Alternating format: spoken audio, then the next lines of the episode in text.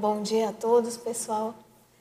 Hoje a gente vai estar aqui com a nossa 15ª tertúlia matinal. O tema de hoje é responsabilidade planetária. Eu sou a Luciana Ribeiro, sou bióloga, trabalho nessa área ambiental tem 20 e alguns anos. E eu queria compartilhar hoje com vocês um pouco das reflexões que eu tenho feito em relação à temática da responsabilidade planetária. É, só para me apresentar um pouco assim, né? Eu entrei nessa área. Tá baixo? Tá. Vocês vão me avisando aí, a gente vai modulando, tá? É, eu entrei nessa área em 92 e depois de ter me formado, eu fiz algumas especializações, uma na área de saúde ambiental, outra em é, comunidades e meio ambiente, outra na área de resíduos, depois em percepção ambiental. E depois eu fiz o, o mestrado e o doutorado na área de educação, trabalhando com educação ambiental. Então, vocês vão ver que o que eu vou tentar fazer aqui hoje é uma correlação é uma interface entre essas discussões ambientais e educacionais que a gente tem na sociedade de modo geral e o paradigma consciencial. É, eu vou apresentar para vocês algumas reflexões para chegar no conceito de responsabilidade planetária e aí, posteriormente, vou fazer umas provocações aqui para vocês pensarem na prática no cotidiano de vocês. Então, eu já sei que a gente tem bem pouquinho tempo né, para falar, mas tem o tempo todo para discutir. Então, só queria pedir para vocês é, aguardarem eu concluir aqui a, a introdução das ideias para a gente poder fazer o debate mais à vontade, pode ser? Então, tá bom. Então, vamos lá. Para a gente falar de responsabilidade planetária, eu penso que primeiro a gente precisa entender o que, que é responsabilidade, né? Então, responsabilidade, se for pensar do ponto de vista do dicionário, ele diz que é o ato de responder. Responder no sentido de ser capaz de sustentar. Opa, aqui, deixa eu passar o slide, né?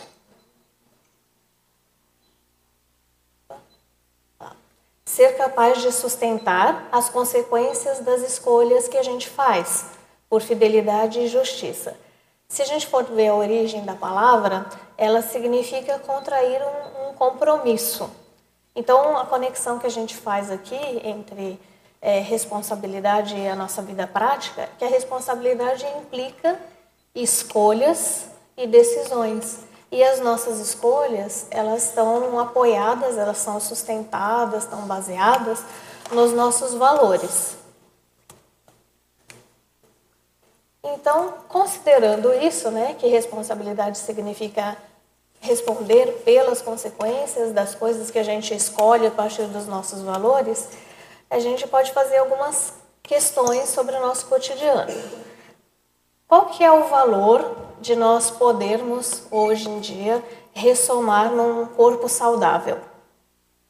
Claro que eu não estou perguntando se é bom ter saúde ou não. Eu estou perguntando o valor existencial da gente poder se expressar nessa dimensão num corpo saudável. Quais que são as condições em que a nossa programação existencial pode ser melhor desenvolvida? nesse corpo e no ambiente que estão limpos, que são saudáveis, ou num corpo que está todo desregulado metabolicamente porque o ambiente está contaminado quimicamente. E nesse sentido, como que a gente vai executar uma, uma programação existencial de longo prazo se a gente tiver o tempo de vida reduzido porque a nossa saúde foi comprometida por essa contaminação química do ambiente. É a Maxi Proexis é uma Proexis complexa, envolve um monte de gente, envolve um monte de ações, a gente precisa semear e desenvolver, não é só anunciar as coisas. Então, eu entendo pelo menos que o nosso corpo ele precisa viver bastante e bem, né, e com qualidade. Mais ainda, né, como que a gente vai manter a lucidez parapsíquica se o corpo estiver todo contaminado e poluído. O parapsiquismo tem estreita relação, né, porque a gente está falando de holossoma. Então, o que acontece com o soma também impacta nos outros veículos, impacta no humor, impacta na, na dinâmica das nossas energias, impacta nas coisas que a gente pensa. Então, ao mesmo tempo, a gente tem uma influência que vai do mental soma para o soma, mas do soma para o mental soma também, passando por todos os veículos. Então, nesse sentido, a lucidez parapsíquica tem muita relação com a nossa saúde o nosso microambiente físico, nosso corpo, né, que é o primeiro ambiente que a gente tem, ele precisa estar em condições para que a gente consiga ter para percepções com clareza, com lucidez e aproveitá-las. Vamos ver o próximo aqui. Então, no mesmo sentido, né? Como manter clareza mental, humor saudável, se a nossa saúde estiver comprometida pela poluição eletromagnética e bioquímica? Aí vocês vão me responder: é claro que não, né? A gente precisa ter essa saúde aí. Mas a questão é que isso não depende simplesmente da gente se determinar a isso e pronto, acabou. A gente está inserido num contexto maior, né? Tanto multidimensional como ecológico, social, cultural. E a gente é mini peça nesse contexto. O que a gente faz afeta esse contexto, mas o que acontece de modo geral também nos afeta. Então, por isso que eu destaquei ali em amarelo essa frase: a contaminação dos ciclos biogeoquímicos é a contaminação da vida intrafísica de todos. Para quem não lembra o que é ciclo biogeoquímico, são aqueles ciclos que se repetem né, de elementos que vão circulando, que eles passam ora pelos seres vivos, ora pelo solo, pela água, pelo ar e vão se fixando. O mais famoso deles é o ciclo da água, né? A gente aprende lá na escola, evapora, condensa, né? congela. Então, ciclo da água é, é um exemplo, mas a gente tem outros ciclos, né? Tem o ciclo do nitrogênio, do carbono, do fósforo, do cálcio, uma série de substâncias que estão circulando aí no, na biosfera o tempo todo, mudando de lugar e que fazem parte do nosso organismo. Então, quando eu como uma verdura que tem cálcio, esse cálcio passa a fazer parte do meu organismo. Quando ele sai do meu organismo e volta, né, sei lá, vai para o esgoto, ele vai parar na água, da água ele vai parar no solo, do solo ele vai parar outra vez numa planta, ou ele vai se fixar numa rocha, né? Então esses elementos eles, eles ficam circulando pela atmosfera pelos, pelos nossos corpos, nossos e de outros organismos vivos, e vão algum, em alguns momentos se fixar, ou no solo, ou nas pedras, ou vão se circular aí na água e no ar. E eu disse para vocês que a contaminação aqui dos, desses ciclos biogeoquímicos contamina a vida de todos nós. Por que, que contamina? Se eu tenho é, na água, vamos pegar um exemplo mais fácil da gente entender. Se eu tenho poluição dos escapamentos dos carros, e essa poluição, como em São Paulo, por exemplo, é tão intensa, ela vai para o ar, chove, a chuva não vai ficar desviando de tudo que tem no ar, ela vai carregar junto com ela. Aí a gente tem a chuva ácida, né? que mistura o que está no ar com o que está na água. E aí, então, essa água do, do ciclo d'água passa a estar contaminada. Vai chover chuva ácida no varal? Vai corroer a roupa? Vai manchar os carros? Vai, mas isso é o de menos. O problema é que vai afetar a, o que a gente come, vai afetar a nossa pele, vai afetar o que a gente respira, né? Então, só para dar um exemplo, do mesmo jeito que isso acontece com o ciclo da água, acontece com todos os demais ciclos. Então, no momento em que um poluente entra nessa circulação, ele contamina o próximo passo para onde vai aquele elemento. Se ele se ligar na terra, contamina a terra. Se ele se ligar no ar ou na água ou num corpo, vai contaminar esses ambientes aí. Depois, se tiverem dúvida, a gente volta nisso aí, tá? Só para dar uma ideia. Aí, continuando naquela lógica de como a gente vive e como essa interação com o ambiente vai nos afetando. A gente poderia perguntar: as tarefas assistenciais aí que a gente se propôs a fazer, elas são as que são mais abrangentes. Elas são realizadas em situações em que a gente pode se preocupar com elas exclusivamente ou principalmente, ou a gente tem que estar lá apurado, preocupado com a nossa sobrevivência que está ameaçado. Se eu tiver que ficar pensando o tempo todo em como me defender do mundo, porque ele pode me matar a qualquer momento pela contaminação, não tem nem espaço mental, nem energia disponível, nem fraternidade disponível para estar tá fazendo uma tarefa assistencial abrangente. Então é uma pré-condição, né, a gente ter um, um ambiente e um corpo é, saudável. Em que medida, então, a gente pode concluir, né, o bom desempenho evolutivo da consciência aqui no intrafísico depende das condições ecológicas em que a gente vive.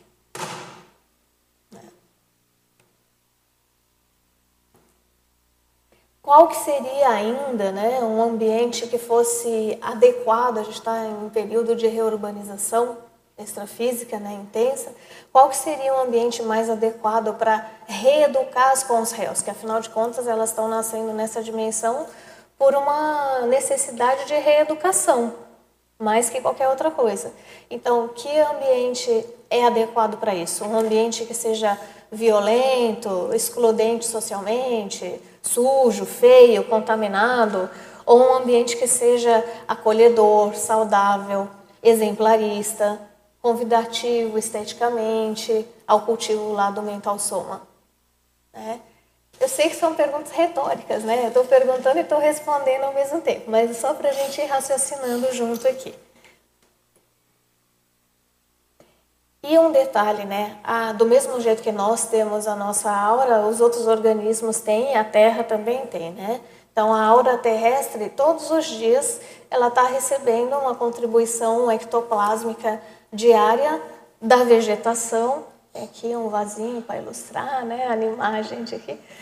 E da circulação da água. Eles são os faxineiros aí do nosso mundo, estão limpando o ambiente intrafísico, mas se vocês já prestaram atenção, vocês já perceberam que além de limpar o ambiente intrafísico, também ocorrem faxinas extrafísicas quando a gente tem uma chuva intensa ou quando a gente está perto de uma floresta, né? Ela tem um efeito desassimilador para nós, quase que espontâneo. Então, é como se fosse a pele assim do planeta, né? Agora, qual é o impacto então da gente desmatar o planeta inteiro né, e poluir aí a água, ah, tanto no ciclo da água como os rios, as águas subterrâneas, etc.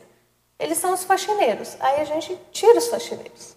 Pode ir embora. E continua produzindo aí a poluição pensênica e as, as poluições intrafísicas todas. Qual que é a consequência disso? Em que medida, então, essa dinâmica de faxina da água e do fitoectoplasma acelera o processo de reurbanização extrafísica? Então, se a gente tira as plantas e tira a água, será que a gente não está contribuindo para retardar o processo de reurbanização? Por falta de condições?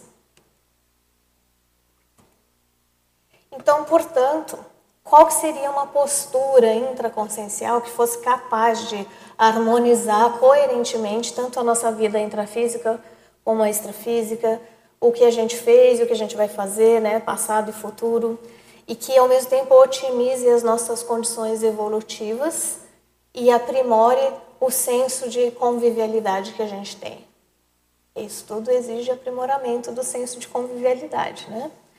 Eu digo que isso é a responsabilidade planetária. A postura que faz isso é a da responsabilidade planetária. Então vamos definir o que é responsabilidade planetária.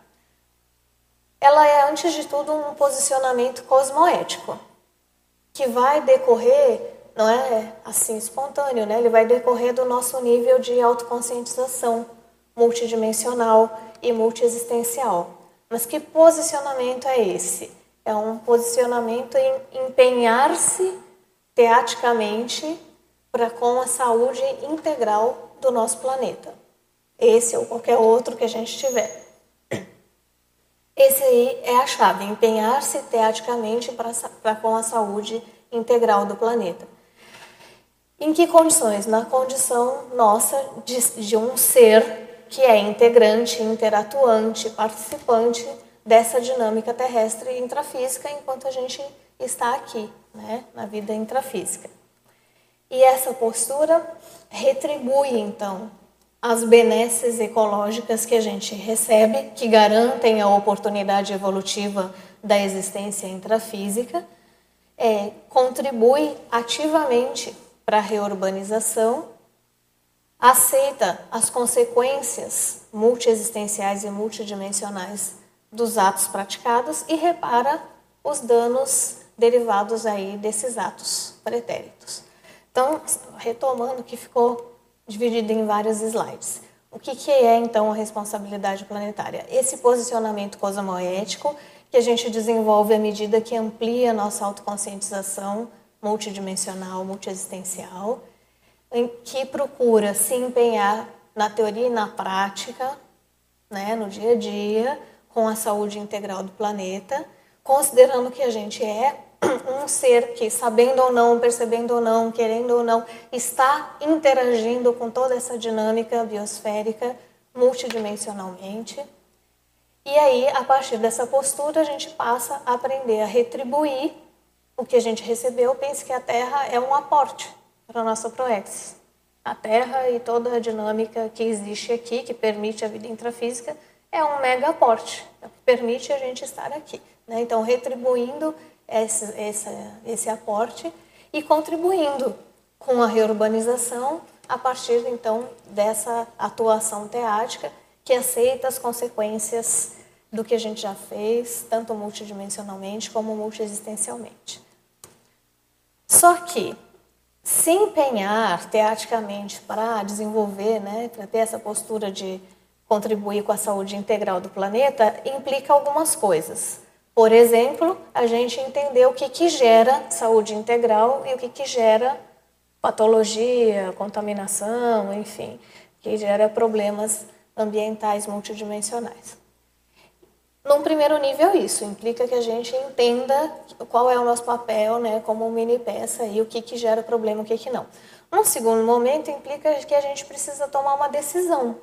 Então, é decidir que a gente não vai ser um co-participante alienado, inconsciente, né, espontaneísta, e sim um co-participante lúcido dessa dinâmica terrestre onde a gente está inserido. Então, essa pergunta é, poderia, essa afirmação poderia ser traduzida na pergunta: como você afeta a saúde integral?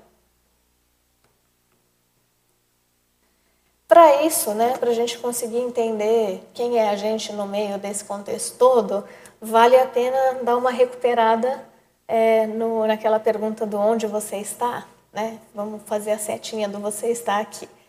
Então, quem é você? O que, que é a Terra? A Terra é esse lugar onde a gente está. Então, hoje em dia, diz a ciência que nós não estamos num universo, uma das, das teorias astronômicas diz que nós estamos num multiverso, tem múltiplos universos possíveis existindo aí simultaneamente. Nós estamos num desses universos. Nesse universo em que nós estamos, existem 200 bilhões de galáxias. Uma das galáxias é a Via Láctea, nosso endereço aqui. Né? A Via Láctea tem 100 bilhões de estrelas. Uma dessas estrelas é o nosso Sol. É uma estrela anã. Em volta do Sol tem lá vários planetas, um pequenininho é a Terra, é o nosso. Mas mesmo sendo um planeta pequenininho, né, comparado lá com Saturno, Júpiter, ele é um planeta que tem, estima-se, 30 milhões de espécies, sendo que a gente só conhece, só classificou uns 3 milhões desses 30 milhões. Uma dessas espécies, dentre os 30 milhões, uma é o Homo sapiens, nós, que tem atualmente algo aí entre 6,5 e 7 bilhões de indivíduos respirando. 7 bilhões. Então, 7 bilhões de indivíduos respirando.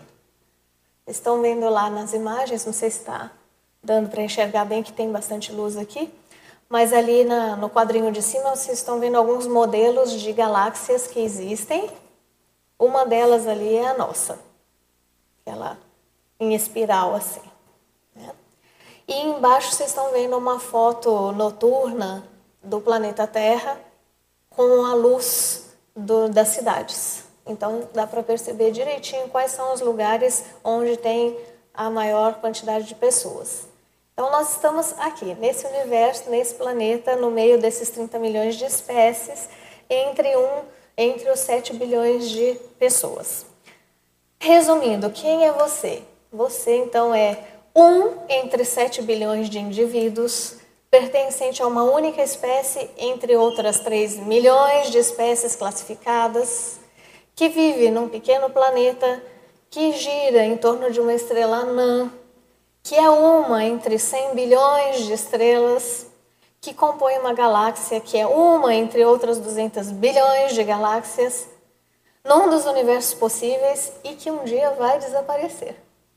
E essa frase, essa construção, eu colei ali do nosso amigo Mário Sérgio Cortella, né, que faz uma ótima contextualização né, da nossa situação. Então, reduzidos a nossa ignorância, a gente pode pensar um pouco melhor é, em como atuar com essa complexidade toda, né? Isso não é para nos diminuir, mas é para a gente se contextualizar. Onde é que eu tô? Eu tô nessa situação aqui.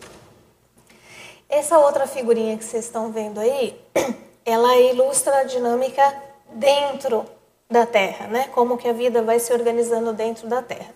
Então, todo mundo já viu isso na escola algum dia, né? Tá lá o conjunto dos átomos vai gerando é, agrupamento deles moléculas, o agrupamento das moléculas vai gerando organelas dentro das células, o conjunto das organelas vai formando células, o conjunto das células tecidos, depois órgãos, esses órgãos formam sistemas, como o sistema respiratório, os sistemas todos juntos vão formar um organismo, os muitos organismos em relação vão formar aí populações, as populações formam comunidades que formam ecossistemas, que formam biomas e, por fim, a nossa dinâmica planetária aqui da biosfera. Então, esse é o contexto em que nós estamos inseridos. Vamos dar uma olhadinha, então, o que, que isso significa em imagem, né? que é mais fácil de entender. É, que planeta é esse, então? Ele é um lugar de extrema diversidade. A gente está vendo ali uma diversidade de paisagens. Eu vou passar mais rapidinho, só para vocês lembrarem. Uma diversidade de biomas,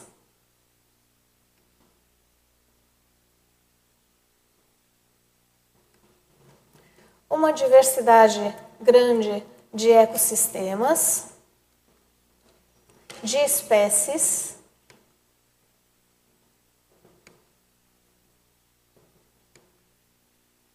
tudo isso aí são espécies, de pessoas, né, indivíduos, e no nível mais do organismo, a diversidade genética também. Considerando então que a gente já entendeu que está nesse cosmos, com essa diversidade, nesse lugar, com essas relações, onde você está aqui em Foz do Iguaçu? A gente está, olhem ali no mapa, na bacia do Paraná 3. Esse mapa aí apresenta as bacias do estado do Paraná. A nossa não é aquela azulzinha grandona embaixo, que é a do Iguaçu, é a do cantinho, azul é, clara, onde está o balãozinho ali, Bacia do Paraná 3. Um balão está apontando a cidade de Foz. Então, nós compartilhamos a nossa água subterrânea e também a dos rios, né? A bacia, ela é a zona de é, entrada de circulação dos rios e dos seus braços aqui. Então, nós compartilhamos com todos esses municípios que estão nessa área aí. Tá? Que, ah, só voltar um pouquinho aqui. É, além de a gente estar tá na Bacia do Paraná 3, a gente está no bioma da Mata, Mata Atlântica. passei para vocês as imagens agora de vários biomas, um deles é o da Mata Atlântica. E essa região aqui que nós estamos é a ecorregião da Floresta Atlântica do Alto Paraná. É um monte de nome, né? Mas é um monte de nome para a gente entender que atrás desses nomes tem uma dinâmica de funcionamento que é específica daquele bioma, que é específica daquela ecorregião. Então, a interação dos organismos que a gente estava mostrando antes, ela é singular ao tipo de ambiente onde eles estão inseridos. Que solo que tem ali, que água que tem ali, que clima que tem ali, é, quanto tempo demora para se renovar a biodiversidade ali ou reestruturar o solo. Então, nós estamos nesse lugar aqui, no bioma de Mata Atlântica. Esse lugar aqui tem algumas características. Então, a gente tem uma vegetação chamada de cerrado, também a floresta estacional semidecidual e a floresta ombrófila mista junto com a mata ciliar. Resumindo, é Mata Atlântica. Mas a gente classifica assim porque isso descreve o comportamento dessa vegetação. Né? Na biologia, a gente dá os nomes que descrevem a forma e a função da natureza. Nós estamos num, num clima subtropical úmido mesotérmico, estamos no extremo oeste do terceiro planalto paranaense, tem vários planaltos, e aí, considerando essas características, a gente pode se perguntar, como que é a dinâmica socioambiental desse lugar, que tem essas características? Como que nós somos afetados por essa dinâmica aí? E como que nós a afetamos? Então vamos dar uma olhadinha no mapa do estado do Paraná. Vocês estão vendo aquele verdinho bem cheio ali? Ano de 1890. Essa era a cobertura vegetal do estado do Paraná naquele momento. À direita, a gente vê 1950. Já praticamente metade do estado ali bem desmatado, né? Embaixo, 1930, um terço. E no fim, à direita embaixo, 1990, não é nem 2016, hein? 1990. O que, que tem de vegetação ali? É o verde que é a vegetação.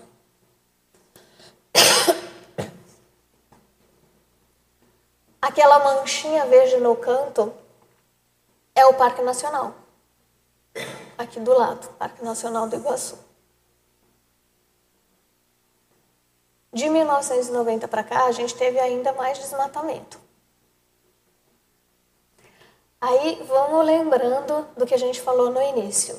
Se o fitoectoplasma tem papel na manutenção da nossa saúde, tanto física como energética, e vai promovendo a limpeza extrafísica dos ambientes, como estão as condições de limpeza energética do Paraná diante desse desmatamento? E quando a gente retira a vegetação, você também espaça mais a circulação da água, porque a vegetação ela tem um papel de atrair, né? Ela evapora, tem um, um fenômeno que chama evapotranspiração, as plantas suam, né? Então esse suor das plantas, que é a evapotranspiração, ajuda a formar chuvas. Então a gente não tem plantas para formar chuva, tem menos chuva também. Luciana, né? Deixa eu te fazer uma pergunta. Diga. Assim, eu viajei de carro para Brasília e cruzei o Paraná. Onde eu ia, eu via verde para todos os lados. E aí a gente, a gente, vê no mapa que não tem verde, mas tá esquisito isso. Como que é isso? O que, que eles consideram como desmatamento? Desmatamento da vegetação daqui, essa que eu falei para você, floresta atlântica. Hum. Então, o que, que a gente tem de vegetação? É uma boa pergunta. O que, que a gente tem de vegetação no Paraná? Pasto, soja, milho. Por que, que isso não é equivalente ao que tinha ali? Porque não basta ser uma folhinha verde, né? Tem, quando você tem uma floresta, tem aquela questão da diversidade que a gente estava falando. São vários organismos interagindo, cada um cumpre uma função que permite manter a saúde do solo, da água, do ar, dos próprios organismos. Se eu tiro essa vegetação e simplifico colocando uma monocultura, eu acabei de excluir todas aquelas funções que estavam junto com os organismos. Então seria o desmatamento da mata original para replantio de, de, de de monocultura, essas coisas. Exatamente. Ah. E aí, quanto mais simplificado for um ecossistema, no caso uma monocultura é uma mega simplificação, é, menos a gente tem diversidade, lógico, e menos funções a gente atende. Então, isso vai fragilizando o organismo ali do ecossistema. É como se eu falasse para você, ó, a partir de hoje, você só vai comer batata. Você pode adorar batata, mas seu corpo não precisa só de batata, né? Ele precisa de proteína, ele precisa de fibra, ele precisa de cereais, ele precisa de glicose, ele precisa de uma série de coisas que não vão existir só na batata. Você precisa de uma diversidade. O nosso organismo é assim e o de todos os outros organismos também, todos os outros seres vivos também. Então, na Terra, quando você só dá batata para ela, nesse caso soja, você está tirando a reposição dos nutrientes que estariam circulando ali nos ciclos biogeoquímicos que a gente viu no início. Então, o solo fica desprotegido, ele perde aqueles nutrientes. Se ele perde aqueles nutrientes, porque a soja só vai devolver dois, três tipos, não vai devolver todos os tipos que deveriam estar circulando ali. Então, se ela não vai devolver tudo, ele vai ficar sem. Aqueles organismos que precisavam daqueles nutrientes para existir, não tem mais como existir, porque não tem condição para eles. Né? É como se tirasse o oxigênio nosso aqui. Ah, mas tem todos os outros gases. Ok, mas eu respiro oxigênio. Né? Então é a mesma coisa em relação, fazendo um paralelo, né, em relação aos organismos que estão ali. Você tira as condições de vida deles. Mas tirar as condições de vida deles é também tirar as nossas, porque a gente depende deles. Então, uma colherinha, sei lá, do tamanho de uma tampinha dessa de garrafa aqui, uma colherinha de chá, de solo, quando você tira assim, ela tem bilhões de micro-organismos. Todos eles úteis. Todos eles. Mas, se você tira as condições de vida deles, colocando agrotóxico ali, por exemplo, já era, né? Não tem mais esses organismos. A gente vai voltar nesse assunto daqui um pouquinho. Então, além de ser um lugar que está assim, nessas condições de desmatamento que vocês estão vendo ali, a formação aqui da, das nossas cataratas, ela foi resultado do mais extenso processo de vulcanismo de fissura do mundo né, atividade geológica intensa ali, há cerca de 250 milhões de anos atrás. E todo esse vulcanismo tem energia também, energia geotérmica, mas energia é geoenergia. E essa energia está registrada aí, nesse ambiente. A gente tem uma ocupação humana aqui nesse território há mais de 6 mil anos, há mais de 6 mil anos não, há mais de 8 mil anos, porque são 6 mil anos antes da Era Comum. Então, tem gente andando, vivendo, circulando aqui já há 8 mil anos. E mais recentemente, a gente pode falar de, da ocupação colonial, né, das missões jesuítas que existiram aqui e da expulsão dos jesuítas espanhóis pelos bandeirantes paulistas que atravessaram aí toda a região. Tudo isso faz parte da história desse lugar onde a gente vive. Tudo isso deixou marcas pensênicas nesse território e deixou também é, influências na dinâmica de funcionamento ecológica, social, cultural, econômica. Então, como que a gente interage com esse holopensene? Como que ele nos afeta? Como que a gente contribui para que ele é, vá se limpando ou vá piorando?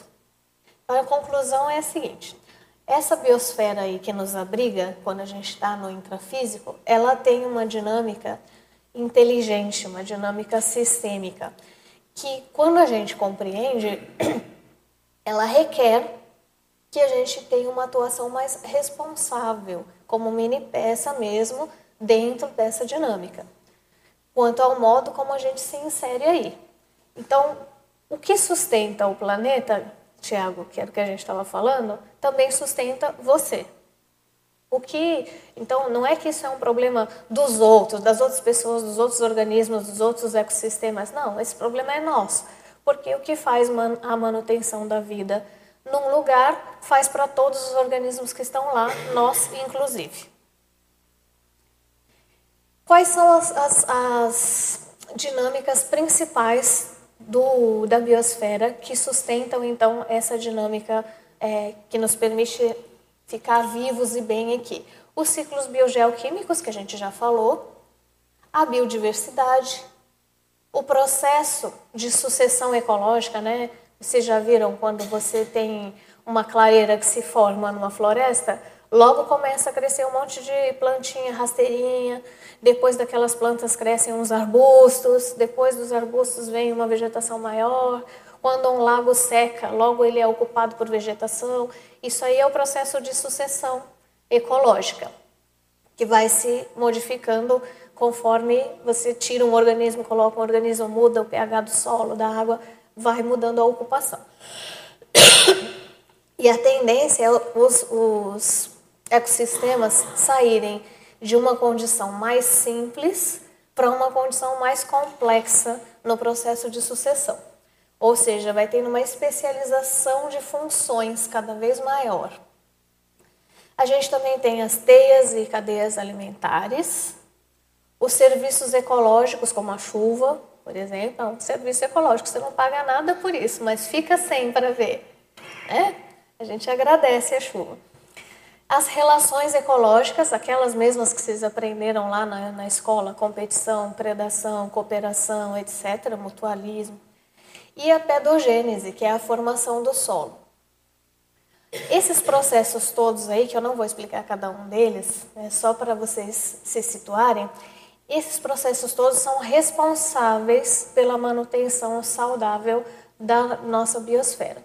Quando você tem qualquer situação que compromete, danifica, polui um desses processos, a gente tem um problema ambiental, um problema social, porque ele vai afetar as pessoas que estão ali também, e a gente tem um problema energético, né? pensando minimamente, sem extrapolar demais. Então a gente pode se inserir nessa dinâmica de interação de todos esses processos de uma maneira egóica, antropocêntrica, como está naquele triangulinho ali, ou a gente pode se inserir de uma maneira ecocêntrica. Nós somos um organismo, como é que é? Entre 3 milhões de outros, entre 7 bilhões de seres humanos, entre 3 milhões de outros organismos classificados, entre 30 milhões de outros não conhecidos, e assim por diante. Então, essa seria uma outra forma da gente se inserir. Por que, que normalmente a gente tem uma inserção mais egocêntrica e não ecocêntrica, né? E a gente vive atualmente naquilo que se chama de sociedade de risco. O que é uma sociedade de risco? É aquela sociedade em que a gente não tem visão de conjunto, é tudo descontextualizado, né? A gente não, não entende esse papel de mini peça que a gente exerce querendo ou não, sabendo ou não. E ela é de risco porque, não entendendo isso, as coisas que a gente faz como indivíduo e como coletivo geram riscos à nossa própria existência e as de outros organismos também. Então a gente tem lá todo um processo de produção de conhecimento que é fragmentado dentro da ciência. Tá, ele é útil, mas ele é fragmentado, é especializado, é descontextualizado.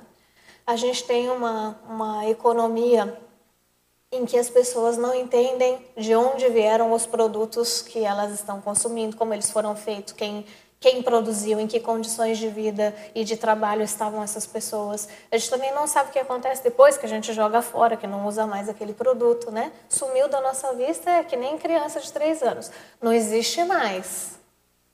Mas não é bem assim, né? As coisas continuam, elas não desintegram, elas continuam circulando. E para onde é que elas foram? Para dentro de um rio?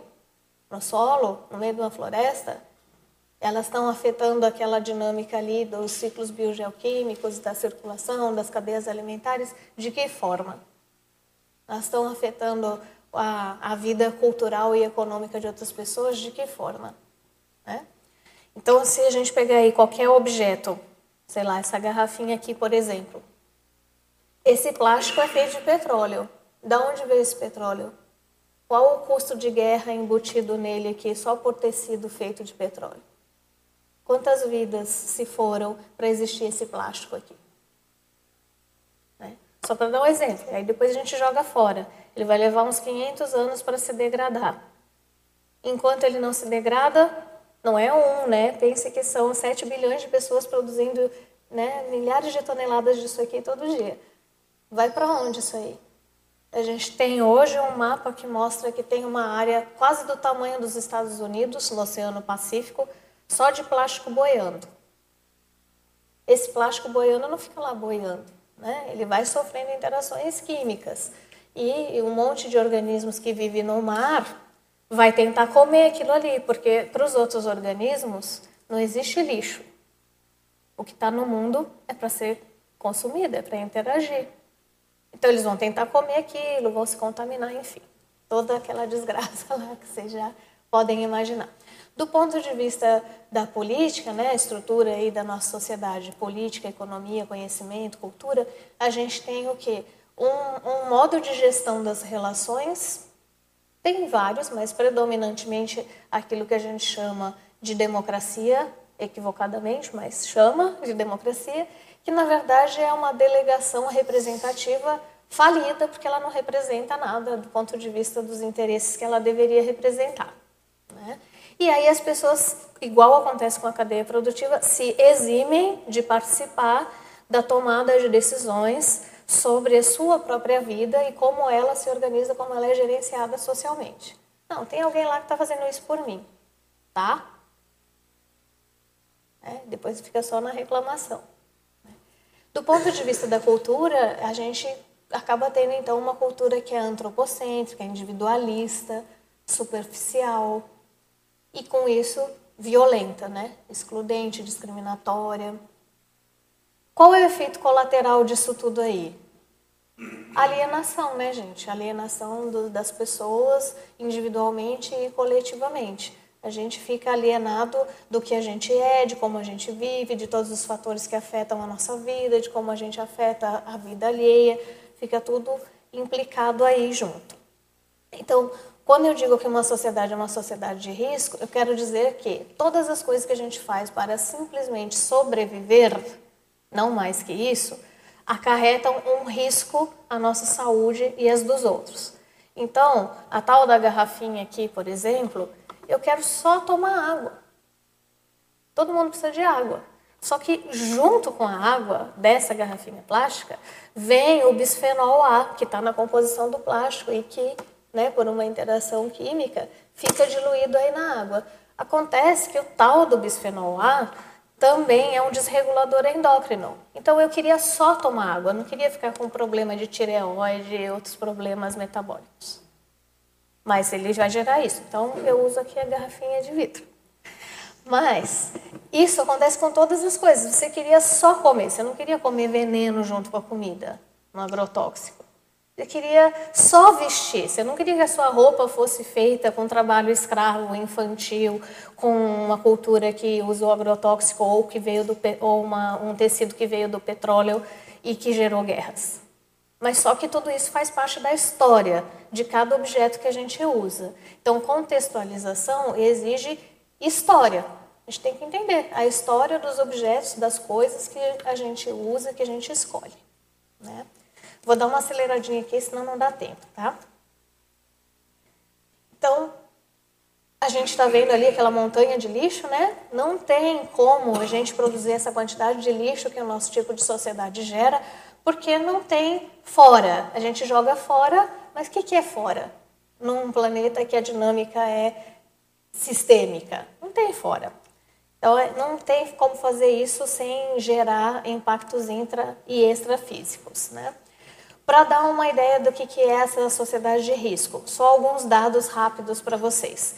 Em termos de agrotóxicos no Brasil, a cada pessoa está consumindo atualmente 5 litros de agrotóxico por ano. Então é como se você todo dia pegasse lá uma dosinha de um copo de café assim, vou tomar meu veneninho, tá? Engole ali o seu copinho de café. Então, no final do ano você engoliu 5 litros de veneno. Mas o veneno, diferente da água, ele não entra e sai. Ele entra e fica, porque ele se liga nas células de gordura do nosso organismo. Então vai ocorrendo um efeito que a gente chama de bioacumulação. E aí, igual um copo d'água que transborda, né? Quando você enche ele demais, isso transborda para a nossa saúde, né? Os, o, os agrotóxicos vão alterando o nosso metabolismo de diferentes maneiras. 70% dos nossos alimentos estão contaminados por agrotóxicos, sendo que 28% desses agrotóxicos são substâncias não autorizadas no país e 50% deles já foram banidos de outros países, especialmente da União Europeia e dos Estados Unidos. Tem uma, uma pesquisadora do MIT que diz que até 2025 uma em cada duas crianças, ou seja, metade das crianças, vai nascer autista em função do consumo de agrotóxico. Estão entendendo o que eu estava falando lá no início? De realização de proexes num ambiente limpo ou num ambiente contaminado? Não é que eu vou organizar minha programação existencial, faço tudo direitinho, planejamento, encontro as pessoas, aí chega aqui por uma contingência de intoxicação, eu vou nascer autista. E aí? Notem que isso são 10 anos e ela está falando de metade da população. É muita coisa, né? A gente também poderia estar tá avaliando ali a concentração de renda. Eu não sei se vocês têm noção disso, né? Mas hoje 1% da população tem metade da renda mundial. É como se fosse assim, né? Metade. É, 99% das pessoas têm tanto quanto 1% das pessoas. Então, 1% tem esse valor, tudo que sobra é dividido para os outros 99%.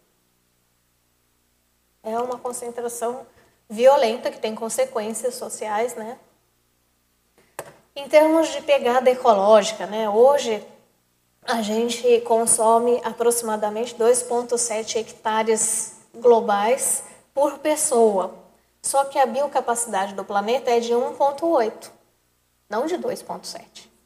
Ou seja, não tem reposição desses nutrientes do solo, da água, das plantas, das, das rochas, etc., daquilo que a gente está usando. A gente está no vermelho, estamos usando mais do que a gente tem.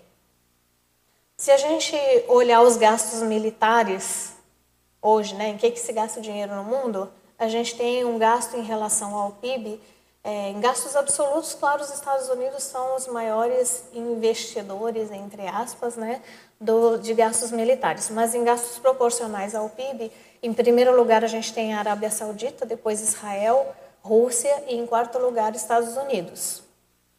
Com tudo isso que a gente precisa fazer no mundo, né, os gastos militares é que são os principais gastos. A cada ano a gente tem mais ou menos 50 mil espécies de plantas e animais que desaparecem. Estou falando a cada ano. 50 mil. Se a gente fosse fazer, tivesse aí uma força-tarefa gigantesca, né, um mutirão de sistematas, biólogos, classificando aqueles outros 90% da biodiversidade que a gente não conhece. A gente conhece uns 10%. Aqueles 3 milhões lá representam uns 10%. Se a gente tivesse uma força-tarefa gigante, todo mundo saísse classificando os outros 90% de organismos do planeta que a gente não conhece. Isso levaria 900 anos.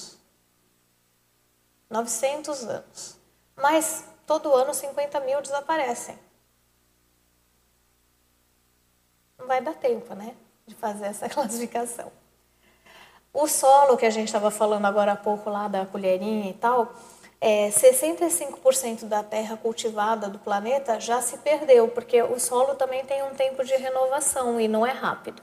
Ao contrário, é bem lento, ele depende né, de intemperismo, uma série de processos climáticos para ele ir se formando, climáticos e biológicos. E 15% do solo está em processo de desertificação, falando isso em termos planetários. No Brasil, o que, que isso representa? Representa 500 milhões de toneladas por ano de terra. E junto com a terra, 8 milhões de toneladas de nitrogênio, fósforo e potássio, que se perdem. Então, é como se a gente fosse criança, né, fazendo uma bagunça dentro de casa, sujando tudo, quebrando tudo, jogando tudo fora e ficando sem nada. Ah, Bom, o que eu falei então é que o resultado disso tudo e o que causa isso tudo também é essa nossa alienação. Então a gente tem uma alienação do nosso próprio corpo, das emoções, dos pensamentos que a gente tem, do processo evolutivo. A gente tem uma alienação em relação ao outro, e aí isso gera relações de dominação ou de indiferença. A gente tem uma alienação em relação ao próprio mundo, então a gente acaba sendo um consumidor alienado, um trabalhador alienado, um eleitor alienado, um cientista ou estudante alienado, um integrante da biosfera alienado, resumindo uma consciência alienada. Né? Vamos só fazer essa listinha. Tá. Então, na prática, como é que a gente representa aí essa alienação? A gente pode se perguntar: o que, que eu como? O que, que eu visto? Onde e como que eu moro ou construo? Como que eu me transporto? De onde é que vem o que eu consumo? Que impactos essas coisas geram? Como que eu me relaciono com os meus funcionários, vizinhos, colegas, chefes, políticos, animais de companhia, vegetação? Que, que eu sinto, que eu penso, que eu faço? Na companhia de quem? Por que motivos? Com quais consequências? Isso aí é para colocar na prática o que representa alienação. Você pode se perguntar isso e verificar como é que é essa situação no meu caso, né? Qual que é o meu nível de alienação? É crônico ou é aguda? Né? Então a gente tem hoje uma relação com o planeta que é utilitária, que é omissa, que é imediatista, que é dominadora, que é materialista. Ou seja, é como se a gente fosse uns proprietários perdulários. Enquanto que uma relação responsável, ela seria o contrário disso, né? Contextualizada, cuidadosa, planejada, regrada, multidimensionalmente autoconsciente. Os outros organismos todos seriam para nós como passageiros evolutivos. O Zaz está me lembrando aqui do horário. Deixa eu abrir então para vocês perguntarem, depois a gente vai vendo outras coisas aí. Tá? Eu posso perguntar uma coisa? Por favor, é, cadê? É, claro, todo aquilo que você, eu já cheguei um pouco tarde, mas tudo aquilo que você está fazendo, que é real, não? Eu me pergunto, aquela coisa que eu, eu pessoalmente, ou nós, podemos fazer. Há duas coisas para mim muito importantes que muitas vezes nós não queremos intervenir. Por exemplo, o liso é uma coisa que devemos de inclusive à rua, para poder fazer o liso separadamente e que não intervenga assim em nossos alimentos, porque al final esse, esse liso vai tirado em qualquer lugar, sabes, e todo, todo unido. Y otra cosa es la alimentación. Yo acho que en el liso nos podemos intervenir y en los alimentos también. Por ejemplo, ya sabemos que hay alimentos que, precisamente por estas condiciones que vos está falando, eh, el alimento nos llega totalmente tóxico y contaminado. Entonces, ¿qué podemos hacer? Nosotros no podemos limpar todo el planeta, ni este, porque no está en nuestra mano. ¿En qué nos podemos intervenir? En no tomar ese tipo de alimentos y, saber de dónde vienen los alimentos que vamos a consumir. Y no consumir de aquellos lugares que ven con, contaminados, ¿no? Hay alimentos, alimentos orgánicos que son más caros, es verdad, mas salvan su vida de alguna forma porque no están con agrotóxicos. Tanto en el mar pasa la misma cosa, en el mar hasta los peces están muriendo. Están muriendo porque está contaminado. Entonces, ¿qué alimentos podemos tomar? Pues podemos tomar aquellos que nos, nos eh, eh, que están, no están contaminados, por un lado.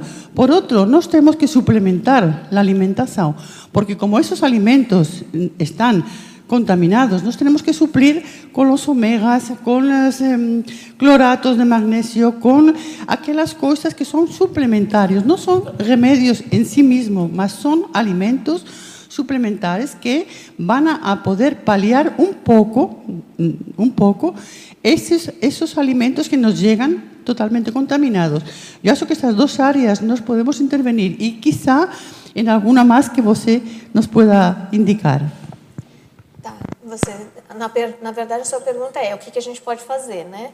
Então, você sugeriu duas coisas práticas que estão ao alcance de todo mundo: cuidar melhor da sua alimentação e da gestão do seu próprio lixo. É, eu acho que sim, essas são coisas que a gente pode fazer, mas a gente pode fazer mais do que isso, né? É, a gente começou conversando que a, a responsabilidade planetária é uma postura de cosmoética, né? Ela é uma, uma forma como você é, encara a sua inserção na dinâmica intrafísica, extrafísica, que evolutiva, e como você interage com toda essa dinâmica. Então, esse raciocínio que você fez e que se aplicou para o lixo, se aplicou para a alimentação, ele, pode se aplicar igualmente para todas as outras possíveis interações. Né? Então, você escolher melhor aquilo que você consome é ampliar um pouquinho o seu nível de consciência, né? ampliar a sua desalienação sobre de onde vêm as coisas, qual a história que elas estão construindo para você é, poder ter aquelas coisas. Então a gente, de certa forma, acaba sendo cúmplice das coisas que a gente consome. Né? A gente é um cúmplice histórico dos processos que foram gerados para que aquela coisa existisse. Mas aí a gente está olhando ainda é, para o consumo apenas, né? Você pode pensar isso é, para todas as coisas da sua vida, não só para as coisas que você consome. Então, a forma como a gente interage com as pessoas, eu estou usando as pessoas como objetos, eu estou indiferente a elas, eu estou é, dominando de alguma forma, é o mesmo tipo de atitude que a gente tem com os outros organismos. E se a gente faz isso com outros organismos, a gente faz isso com outras pessoas também. E com consciências também. Porque é a atitude que importa, não é o caso da atitude só. Né? Se eu sou egoísta, eu não sou egoísta só numa coisa, sou egoísta em várias. Sim, mas sabes que ocorre? Que quando você fala de solo alimento, solo alimentação, alimentação promove nosso comportamento. Se você está doente, você não vai estar nada participativa nem acolhedora, porque você tem uns problemas de doença provocados por el consumo de agrotóxicos y de comida en mal estado. Estamos envenenándonos y nos están envenenando. Entonces, la alimentación hace que você pueda estar eh, eh, facilitando todo eso que você está falando, porque yo preciso cosas funcionales, no cosas teóricas. ¿Qué yo puedo hacer? Yo puedo hacer esto, esto y esto otro. Lo que no puedo decir, y, y también es que la alimentación hace de você otra persona. Não, eu estou concordando totalmente saudável. com você. A alimentação é chave no processo todo. É chave. Só que a solução individual evolutivo. não é suficiente. Por que, que, a solução individual não é suficiente? Porque a gente vive em grupo. É que não é então, individual, estou falando para todo mundo. É decir, se você se alimenta bem, você vai estar em um comportamento com o outro totalmente distinto. ¿Sabes? Porque ya no tienes el cortisol súper alto, ni ten un montón de, de situações que você desborda. Você vai estar muito mais atento ao outro e vai acompanhar ao outro quando o outro precise. É decir, não, está tudo certo. Eu não estou discordando de você, ao contrário, estou concordando. O que estou dizendo é, para você poder consumir esse alimento orgânico saudável, alguém tem que produzir. E a gente vai ficar esperando isso cair do céu? Não, a gente pode ter, tomar uma atitude que vá além da escolha individual das coisas que a gente consome. A gente pode ajudar a construir cadeias produtivas que sejam mais saudáveis. Do mesmo jeito que hoje a gente é cúmplice dessas cadeias produtivas que estão nos destruindo, a gente também pode ser co-construtor, co-participante da existência de novas cadeias produtivas que sim sejam saudáveis. Então, por exemplo, vocês conhecem os agricultores orgânicos daqui do município?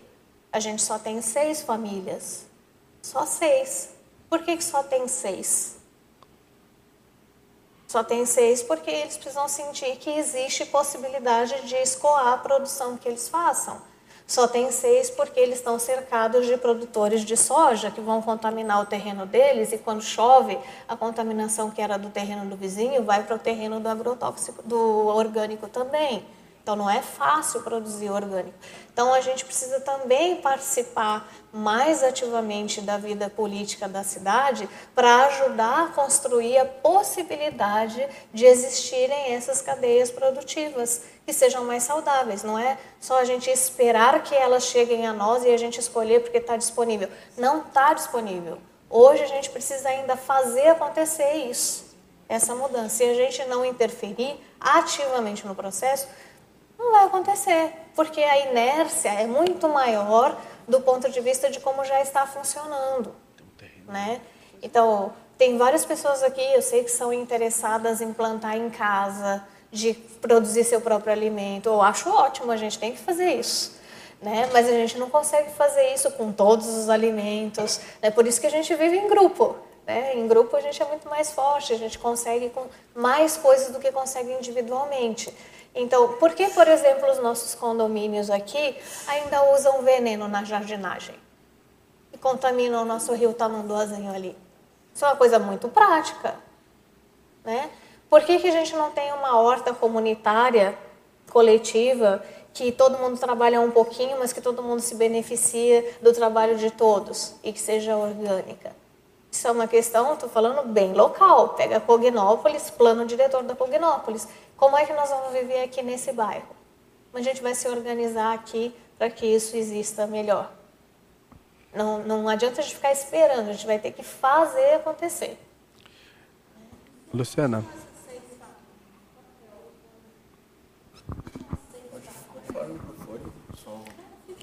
É, mas para o pessoal te ouvir, você perguntou onde que estão as seis famílias, né?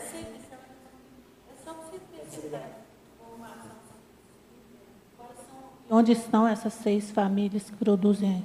A gente tem um vizinho aqui que é o Tureta, né?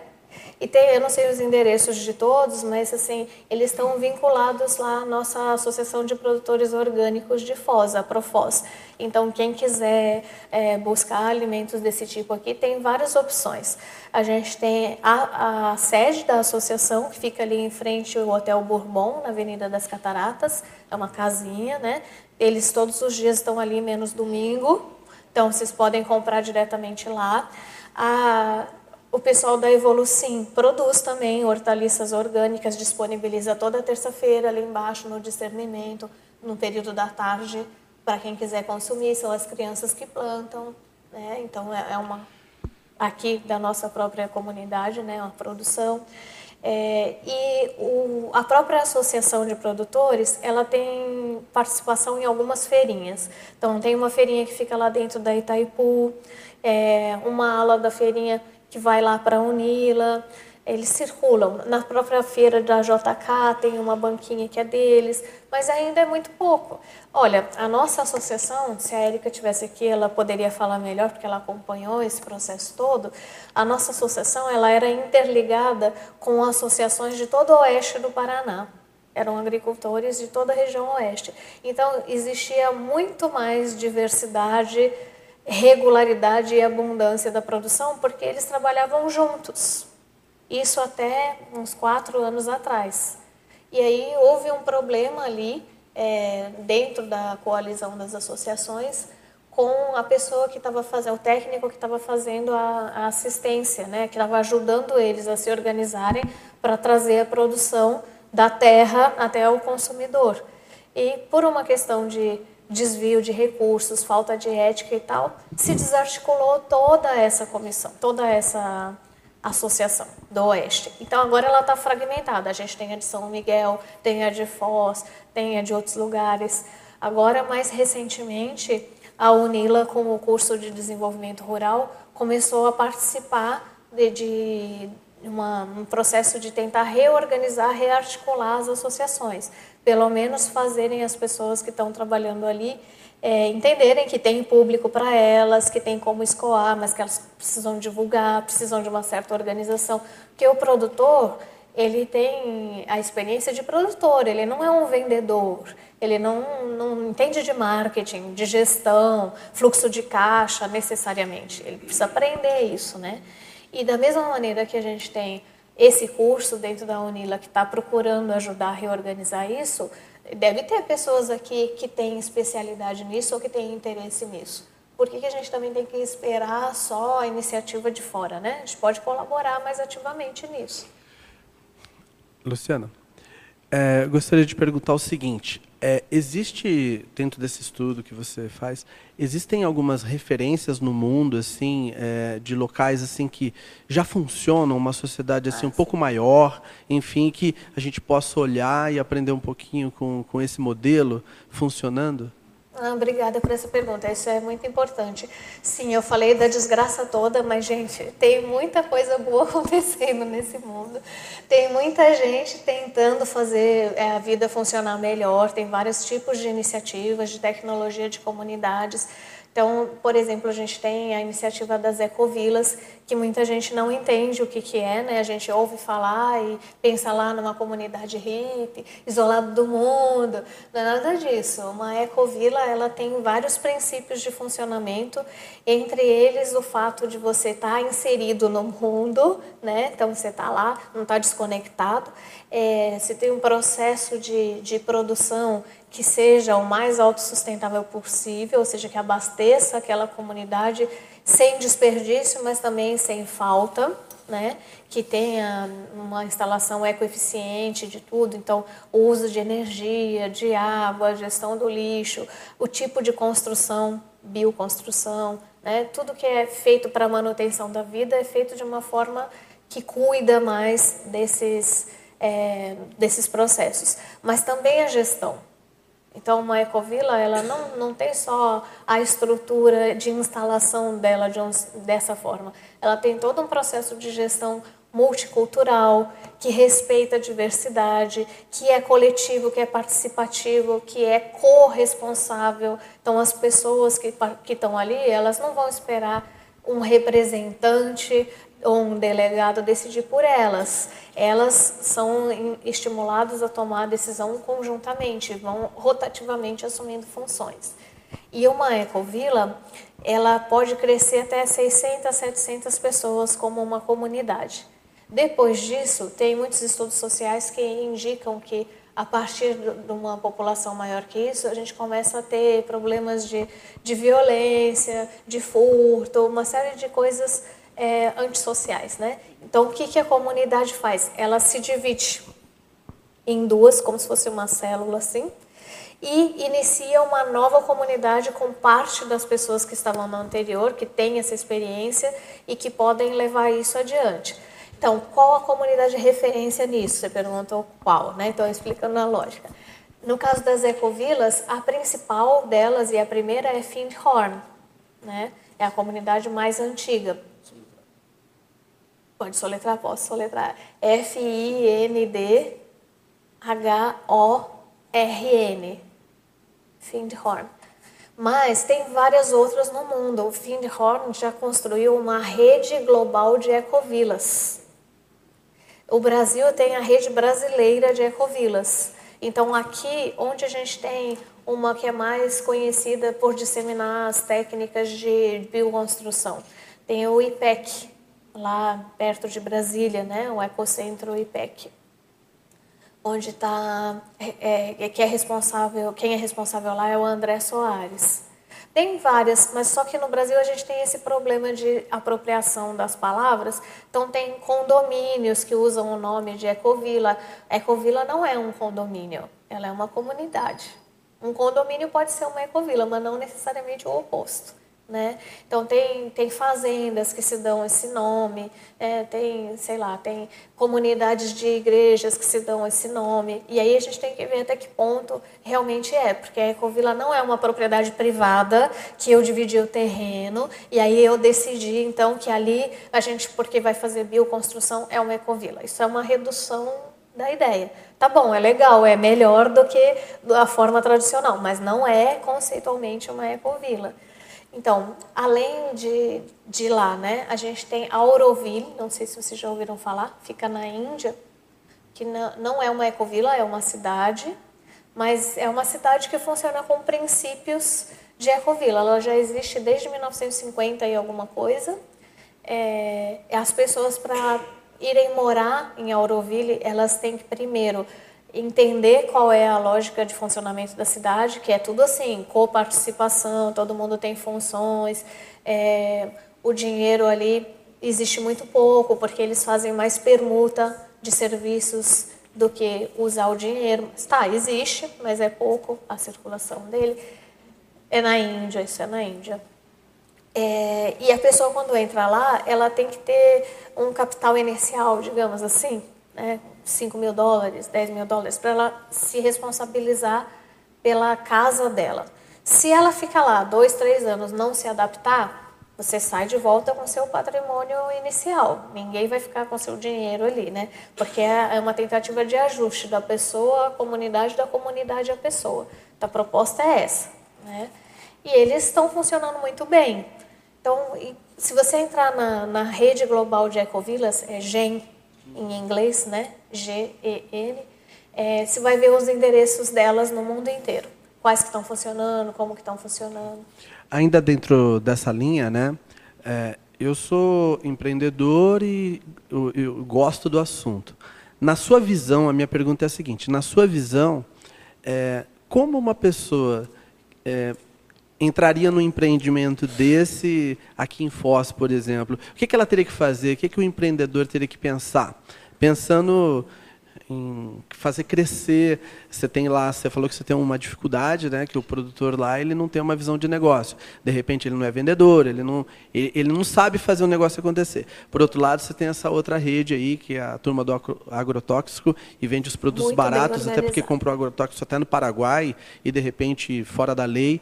Mas o que que é, qual que seria a sua proposta de convite para um empreendedor, na sua visão? Olha, se a gente for pensar só nessa questão da desalienação, né? A gente teria que reconfigurar toda a nossa estrutura social aos poucos. Então, por exemplo, construção. Se sabe que resíduo de construção é a maior quantidade de resíduos que a gente tem, né, hoje no mundo. E o resíduo de construção, ele, em tese, não pode ir para os aterros. Então, o que acontece com ele? Ele vai sendo jogado aí nas margens de rios, em terrenos irregulares, mesmo quando você chama uma caçamba para levar, é isso que a caçamba faz de modo geral, né? Então, a gente está é, sendo cúmplice dessa poluição em termos de resíduos. Mas, por exemplo, é, você é obrigado a contratar um engenheiro ambiental, ele faz um projeto. Recentemente eu, a gente participou disso. Então tem todo um projeto de você fazer aquilo lá acontecer. Mas o que você falou, às vezes o prestador de serviço que faz a coleta, ele não segue, embora eles cobrem da gente a taxa Exato. de lá que ele diz que paga, enfim, que ele está fazendo to, todo, todo o descarte de modo correto. E a gente não tem como saber, né? Mas ainda assim, você então, falando assim... É, ó, eu ia concluir é, nessa direção. Eu, eu, eu acho assim, legal, eu faço a parte nesse sentido. Mas para fazer o negócio crescer, para fazer um negócio funcionar aqui em Foz, é, teria que que criar algo, né? O que seria isso? Isso, então, isso que eu ia dizer. Se a, a, a, construção tradicional ela gera esse problema, qual é a construção que não geraria esse problema? Gente pode começar pensando por aí. Existe, por exemplo, demanda de bioconstrução na cidade. Existe. O que não existe? Equipes de trabalho para fazer esse tipo de trabalho. O que não existe? Produção de materiais suficientes para toda uma obra próximos aqui. Então, isso são nichos de negócio. Por que, que a gente não está produzindo os materiais que podem gerar é, é, uma construção que seja menos impactante? Por que, que a gente não está formando e treinando equipes capazes de lidar com a bioconstrução? Tem espaço para isso. E na hora que as pessoas começarem a ver que funciona, que não é uma casinha que cai com o vento nem com a chuva, que não é casa de hippie nem de pobre, que tem preconceito com isso, né? A casa pode ficar muito bem bonitinha, arrumadinha, funcional e mesmo assim não ser feita de tijolo e cimento, ser feita de terra ou ser feita de outros materiais. Então, quando as pessoas começarem a ver que isso é possível, elas vão querer também, porque vão ver que é seguro que é barato, que tem qualidade, que é esteticamente agradável e que você não está se envenenando para morar naquela casa, nem sendo cúmplice de uma cadeia produtiva que está envenenando os outros. Então, só em construção, eu, eu já pensaria nisso. Tudo que você precisa para fazer uma construção. Acordo com você, mas ainda assim você está atuando só num segmento. O que eu estava querendo era o seguinte: pensar numa proposta de criar um sistema como uma ecovila dessas aí que você deu as referências, um negócio maior, que isso vai dar um resultado efetivo. Claro que essas ações pequenas, isoladas, elas vão trazer um retorno, mas elas ainda não conseguem instalar uma cultura, criar uma demanda onde você funcione, aquilo tem um impacto mais forte no sistema todo. É isso que eu estou pensando. Tá, você está pensando na reestruturação é, é, da qual comunidade. seria a proposta? Você tem um, um empreendedor, um investidor, alguém aí interessado. Como que eu venderia, ou, ou, ou, não sei se seria o termo vender, mas como que eu faria uma proposta de, de projeto convidativa para um, uma pessoa dessas que tem um interesse de fazer um investimento grande, por exemplo? Eu acho que pode ser uma linha de, de, de raciocínio que pode, se de repente um empresário ele achar que é um nicho interessante é, e tiver um projeto, ele pode, ele pode estar entrando e, e nisso gerando uma condição bem, bem positiva um negócio maior, como um projeto desses. Por isso que eu perguntei, quais as referências do que funciona? É, é um pensamento assim, de criar algo maior. Não só a conscientização de cada um, que eu também sou favorável, cada um fazendo sua parte. Lá em casa a gente tem a nossa horta lá, tem uma parte lá que a gente já consome dessa horta nossa. É pequenininha, mas ela, ela resolve uma pequena parcela do problema. Eu estou pensando assim, vale a pena a gente pensar num projeto maior? Como fazer isso? Quem convidar? Esse tipo de coisa. É, daí a gente teria que pensar em todas as coisas que a gente precisa para viver, né? Então, é construção, alimentação, transporte, mobilidade, né? É, comunicação e reestruturar todos esses pilares aí do, do nosso cotidiano. Hoje em dia existe tecnologia para tudo isso e é uma questão de, de organizar num território quem são as pessoas interessadas em viver dessa forma e quem são as pessoas interessadas em coproduzir essa forma de viver. Só que isso tem duas formas de fazer, né? Uma, como você está falando aí do investidor, é mantendo a mesma lógica do sistema que a gente já vive, né? Então, você tem um negócio que vai gerar a possibilidade que alguém consuma esse novo tipo de produto, que num momento de transição pode ser a forma viável que existe mas que não muda essencialmente a atitude que a gente tem em relação às coisas. Isso não amplia o nosso nível de, de contextualização, de compreensão do processo. É, e quando a gente não participa do processo como um todo, a gente não se sente corresponsável por ele, nem pelas consequências, nem pelas causas dele. Então, a mentalidade do desperdício, do, da pessoa que está ali para ser servida, ou do consumo rápido, ela, ela permanece.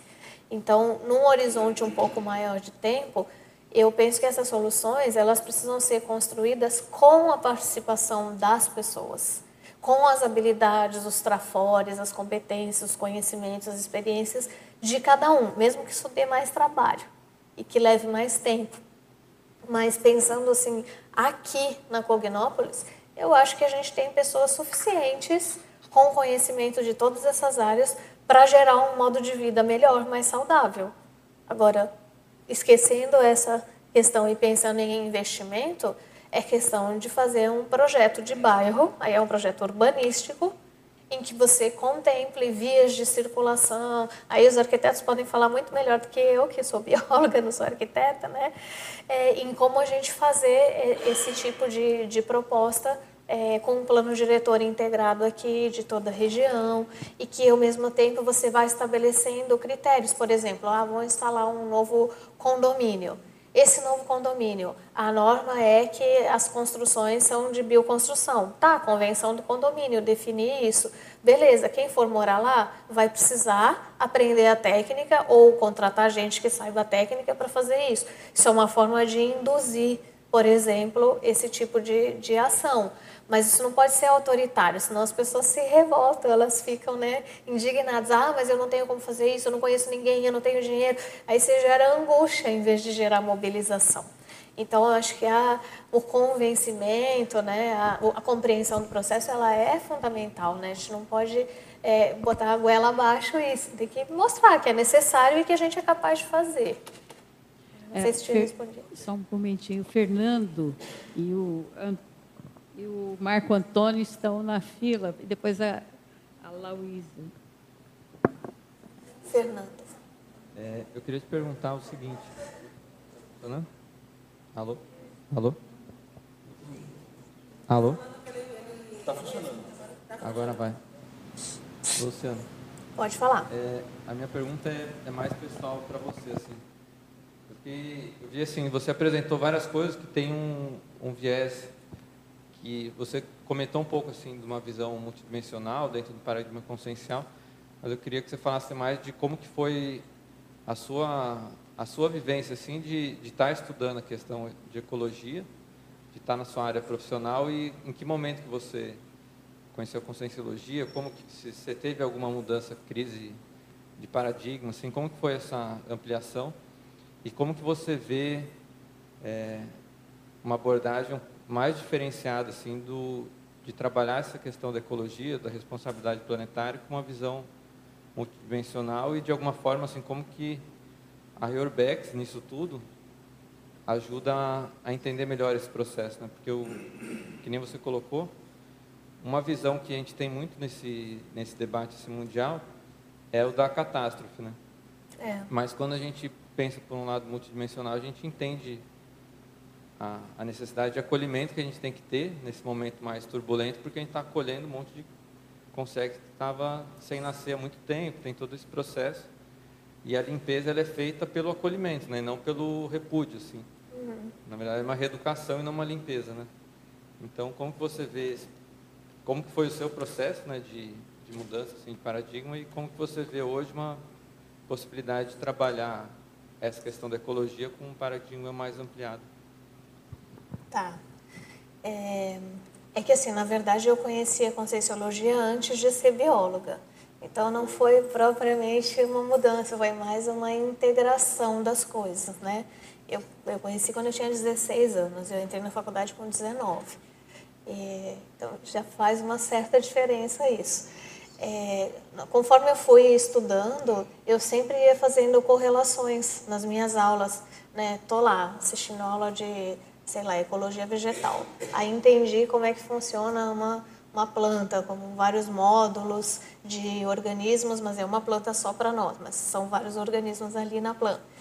Aí aquilo eu já começava a relacionar com, com a questão da dinâmica evolutiva, como é o processo evolutivo, é, quais os impactos energéticos disso. Então, não foi propriamente assim uma uma transição. Eu acho que foi um aprofundamento, porque aí também, à medida que eu fui entendendo melhor é, os conceitos da conscienciologia, fui experimentando eles no meu dia a dia, aí eu fui vendo mais correlações do que eu fui capaz de ver no início da minha formação. Né? Por exemplo, quando eu comecei a fazer TENEPs, eu entendi é, o tanto que o fitoectoplasma interfere na minha TENEPS. Sempre teve árvore perto da minha janela do quarto de TENEPS.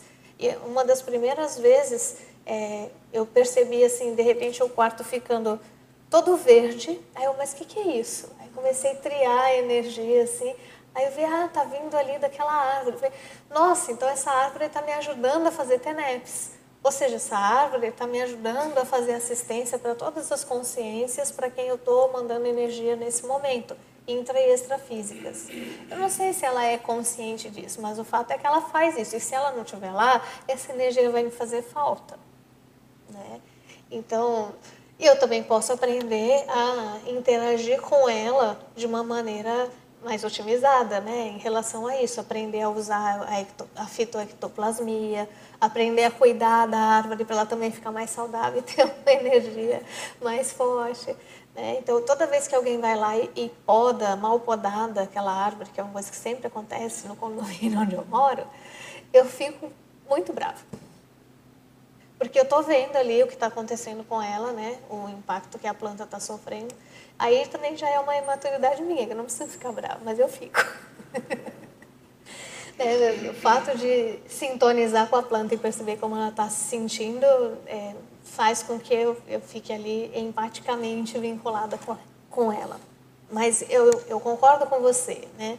A gente está recebendo hoje no, no planeta um contingente muito grande de gente que não nascia há muito tempo. E é lógico que eles vêm com a a imaturidade que tinham lá da é, dois, três mil anos da última vez que nasceram.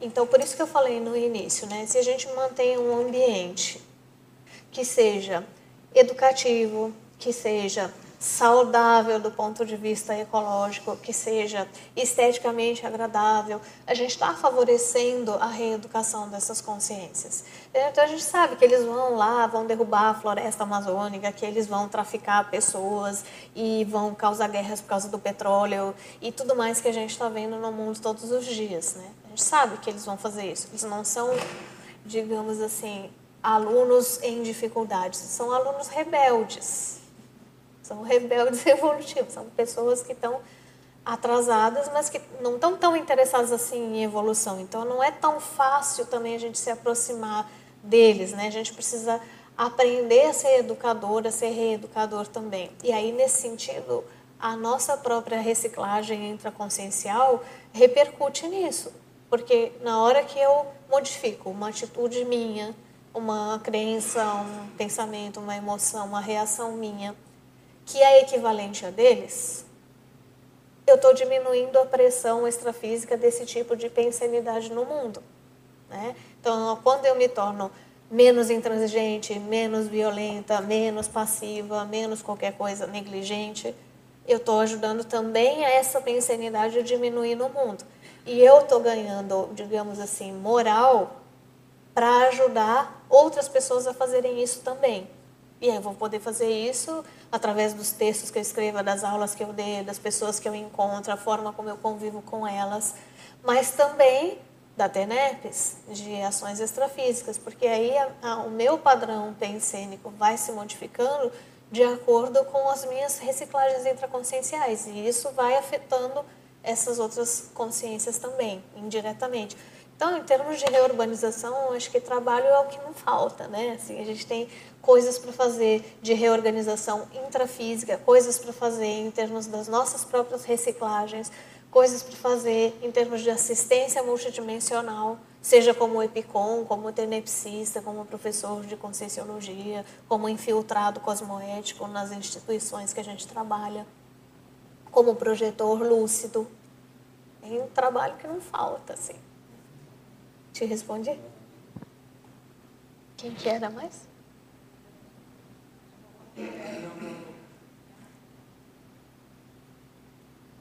Muito bom o tema que você está trazendo. E eu acho que é interessante a gente também ampliar, não se limitar à questão ambiental. Você trouxe vários aspectos envolvidos aí que é muito mais social, tanto intra quanto extrafísico. Né? Então, tem a questão política, a questão econômico-financeira. Né? Então, tudo isso vai compor essa responsabilidade planetária. Né? E eu penso que a, a, as cognópolis, nós, voluntários, temos responsabilidade em propor novos modelos, replicar aqueles que já estão funcionando bem. Então, acho que isso é uma responsabilidade nossa também. E aí, com esse olhar de coletividade, né? então o que, que já pode ser aplicado, realizado aqui na Cognópolis? Foz. Lá, lá no Campos do Aracê, nós já temos a nossa hortinha lá funcionando, tá, atendendo a nossa demanda ali. Será que a gente vai conseguir ampliar isso também? Quando estiver chegando mais gente?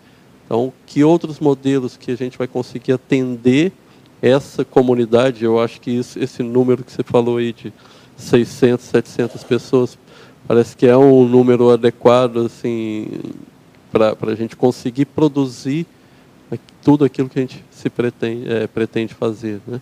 Uma, um novo modelo de, de comunidade. E a pergunta é como fazer isso, porque o que eu vejo muitas vezes é o extremismo da, das consciências ambientalistas, também sem visão de conjunto, querendo a todo custo puxar por um lado, sem o debate, sem uma integração também é, com novas propostas. Fica simplesmente na, no cabo de guerra. Como que a gente pode fazer isso de uma forma mais harmônica? É, aí tem tudo isso que você falou, né, Marco?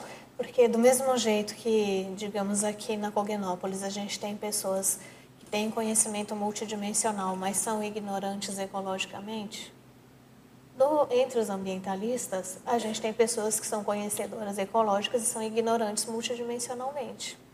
Né? E, de qualquer forma, é falta de visão de conjunto, nos dois sentidos. Vão gerar consequências diferentes, mas a falta de visão de conjunto faz com que a gente fique muito limitado nas possibilidades de ação que a gente tem, né? Então, acho que aí é, a gente pode pensar nessa é, interlocução, né? nessa integração de conhecimentos, justamente porque quando você amplia, possibilita ampliar né, a visão de conjunto de um ambientalista radical, provavelmente ele não vai mais ser tão radical, porque ele está entendendo que aquilo não é uma causa de vida ou morte, de desespero, não é agudo como ele está vendo só com o olhar intrafísico. Porque, gente, vocês viram aí na hora que eu fui falando os dados dos impactos, e eu falei alguns, muito poucos. A sensação que a gente tem é que está tudo perdido, que é uma catástrofe, que é uma desgraça, que não tem remédio, não é? E a mídia não ajuda nada nesse sentido, porque também não se difundem as soluções nem as técnicas, nem as experiências que já estão acontecendo no mundo. Então, a sensação que as pessoas têm é essa da pressão do imediatismo, de que não vai ter jeito, que você tem que salvar ou morrer, né? Então, ajudar a entender isso é parte do processo de reurbanização, que tem, vários, né? né? Que tem uma vários, né? que tem uma dinâmica aí acontecendo que Bom, a Terra, de qualquer forma, é importante saber isso, ela se regenera. Só que ela precisa do tempo dela, né? E ela não se regenera de uma forma igual a que a gente conheceu. Ela se regenera da forma que é possível, dadas as condições. E essa forma que é possível pode não ser a forma mais agradável ou adequada para nós. Hum. Então a gente tem que saber disso. Né? Aí a questão é: nós estamos dispostos de fato a mudar essa nossa cultura também do, do consumismo exacerbado. Então, Exato. Tem, nós, nós realmente sustentamos essa, essa cultura que está aí. Então, o que a gente tem hoje é a possibilidade ímpar, uma oportunidade que nunca teve historicamente, pensando né, do ponto de vista da história humana, de juntar o conhecimento multidimensional com o conhecimento das coisas intrafísicas, da história, da sociologia, da ecologia, da geografia, e ressignificar tudo isso tanto o nosso conhecimento multidimensional como o conhecimento intrafísico. Né? E eu concordo 100% com você, não tem nenhum sentido as cognópolis se proporem a ser comunidades mais avançadas sem incorporar aquilo que já tem de mais avançado hoje na sociedade. Se existem princípios de gestão ambiental, de né, é, educação ambiental, de, de comunidade, que podem ser trazidos para cá, então a gente tem a obrigação de fazer isso melhor do que o que já existe por aí. Não é fazer menos e ficar satisfeito porque a gente já tem o conhecimento multidimensional. O conhecimento multidimensional, ele é uma ferramenta, é um recurso e não é um fim em si mesmo. E uma responsabilidade. para ser usado. É uma responsabilidade. Então, ele vai, precisa ser aplicado em todos os aspectos da nossa vida, inclusive na sobrevivência, na política, na organização comunitária, na saúde, em tudo. Então, para mim, eu concordo totalmente com você. A nossa comunidade aqui, a do Rio, a de Natal, a do Espírito Santo e todas as outras que passem a existir, como Cognópolis, elas teriam que ser no mínimo, Modelo. tão avançadas quanto, no mínimo, tão avançadas quanto outras que já existem na sociedade de modo geral e ainda mais para poderem ser exemplos, para disseminar. É, o ser humano funciona muito na base de exemplo, né? Por isso que o, o Eduardo me perguntou de exemplos. Quando a gente vê que um negócio funciona ou que uma pessoa conseguiu, a gente se anima a tentar também, a gente quer fazer também, a gente quer melhorar a ideia do outro também. Então, as cognópolis funcionando realmente como modelos, eu penso que elas vão espraiar o processo de reurbanização de uma forma muito mais intensa, muito mais eficiente. Isso eu penso que é um tema para a gente compreender mais, discutir mais. Né? Então, como, como nós pensamos, queremos uma Cognópolis de fato? Onde nós queremos alcançar? Que modelo Então, eu estava até pensando no que a Amanda trouxe ontem da questão política. Vai ter gente que vai que tem esse viés de atuação, vai ter outros claro. que vai ter o viés do ambiental, só que nós vamos precisar ter essa integração das da, de várias temáticas da o, a educação. Então a gente já está vendo aí, por exemplo, a, a Uniamérica trazendo uma nova proposta. Então, cada proposta que está sendo trazida de inovação para retribuição para a sociedade, é importante a gente estar tá olhando com um olhar já da, da, da contribuição da Cognópolis. Né? É, a gente tem o, o, Conselho dos 500, por exemplo. Por que, que a gente não leva essa discussão para o Conselho dos 500, retoma a ideia de plano diretor da Cognópolis, que está abandonada aí faz um certo tempo, né? e se organiza em termos de diretrizes com as quais todos nós podemos concordar e já conseguimos colocar em prática, já conseguimos ser teáticos. Mesmo porque nós temos a responsabilidade de é, replicar esse modelo de Cognópolis em outros é. locais também. Na época da, da, que a gente fez o Fórum de Responsabilidade Planetária, a gente construiu um documento que foi a Carta da Cognópolis com essas diretrizes que poderiam ser aplicadas imediatamente aqui mesmo. É, esse é um documento que pode ser retomado, aprofundado, revisado e implantado. É um ponto de partida. Diga. Luciana, é, como que você vê a possibilidade de desenvolvimento parapsíquico intelectual a partir desse é, estudo e afinidade com a natureza? Porque até pelos exemplos que tu já trouxe, né? É, quanto maior for a afinidade da pessoa com essa energia imanente, maior a possibilidade dela captar essa energia em um processo de assistência de TENEPS e tudo uhum. mais. E não é só porque nós estamos envoltos na, aqui na mata que eu vou até, ok, vou usar energia imanente na minha TENEPS, mas quanto maior for a afinidade, maior Isso. a minha capacidade de captar essa energia imanente. E em época de reurbanização, é, nós sabemos que essa energia imanente ela não é usada só para a moreira ficar mais frondosa e tudo mais também. Mas quanto maior for o nosso processo de assistência, quanto mais sério, quanto mais pesado, quanto mais nós é, nos voltarmos para com os réus e para a assistência à baratosfera, maior eu uh, uh, precisa ser essa minha afinidade com a, com a energia imanente, ok? Uhum. Então, é, um pouco do que eu ia perguntar, você já respondeu ali para o Fernando. Então, a pergunta que eu vou fazer é um pouco diferente.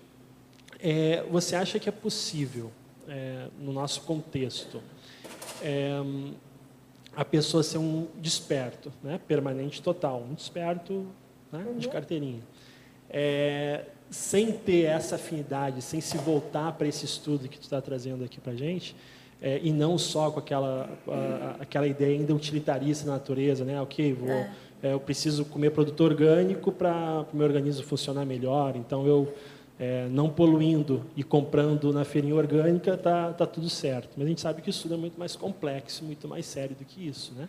Uhum. Então, como é que tu vê essa a, é, essa possibilidade da pessoa se autoestudar, ela fazer autopesquisa a partir desse estudo que tu está trazendo é, e com essa condição da desperdicidade?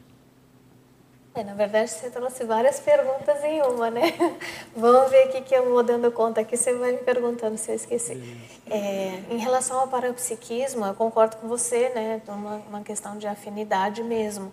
É, uma pessoa que não, não tem afinidade com, com uma planta, ela pode desenvolver isso. Pega uma planta para cuidar e uma planta que não, não seja muito sensível, que não morra muito fácil, né? Pode ser um cactus para começar.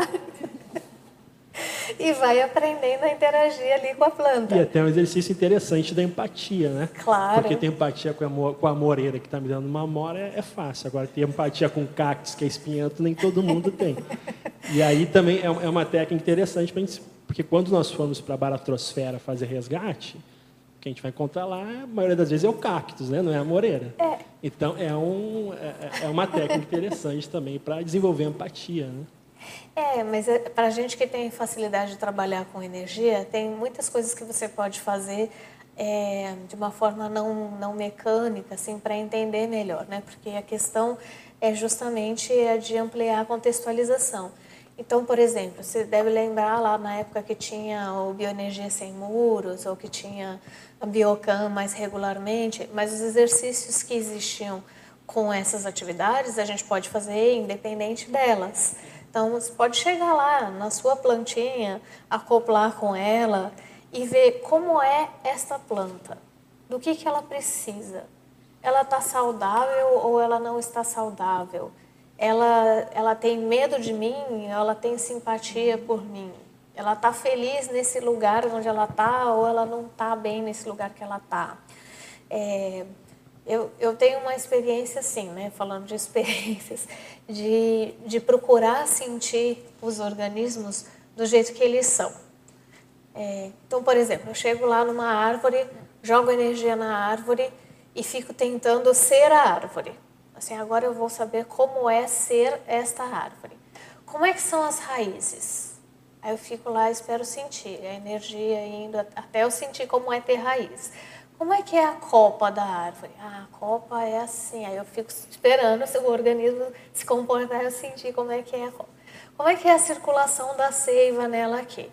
Aí eu vou aumentando o acoplamento até eu me sentir a árvore.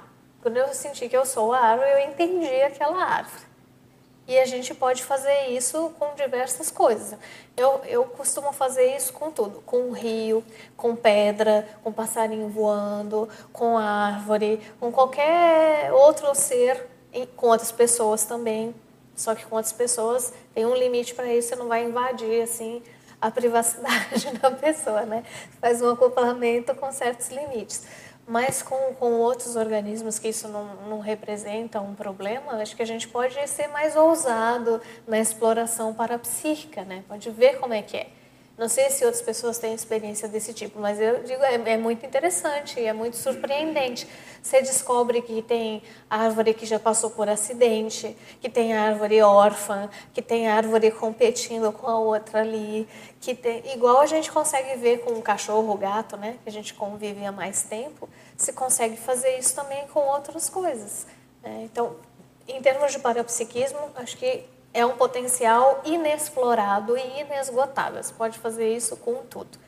Em relação à desperticidade, eu acho que mesmo que um desperto não tenha buscado este assunto no seu processo de ir construindo a imperturbabilidade, ele vai se encontrar com esse assunto necessariamente, quer ele tenha procurado ou não, porque você começa a ampliar o seu nível de autoconsciência multidimensional, né? E entender melhor o impacto das suas ações extrafisicamente, intrafisicamente. Então, é inevitável, a pessoa vai se encontrar com isso em algum momento, né? É só que a gente pode acelerar o processo, não precisa esperar o tema vir ao nosso encontro, a gente mesmo pode ir ao encontro dele. E ao contrário, né? Aprender a usar esse senso de convivialidade com outros organismos para catalisar o próprio processo de imperturbabilidade que leva à dispersidade, tanto o domínio energético como a imperturbabilidade.